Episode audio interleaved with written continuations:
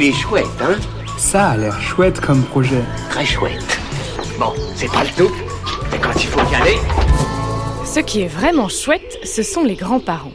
Ce qui est moins chouette par contre, et je sais de quoi je parle, c'est quand ils sont atteints de la maladie d'Alzheimer. Aujourd'hui, je vous présente un court métrage, Ce qui reste, produit par la jeune société Flopilab, dont fait partie le réalisateur Mario M. Macedano, et avec le soutien de l'actrice et co-autrice Laurie Ravo du collectif Les Nébuleuses. Ce qui reste, c'est un court métrage de 11 minutes, mettant en scène l'histoire de Fernand, 70 ans, en plein déménagement avec sa famille. C'est aussi et surtout l'histoire de la maladie d'Alzheimer qui le ronge.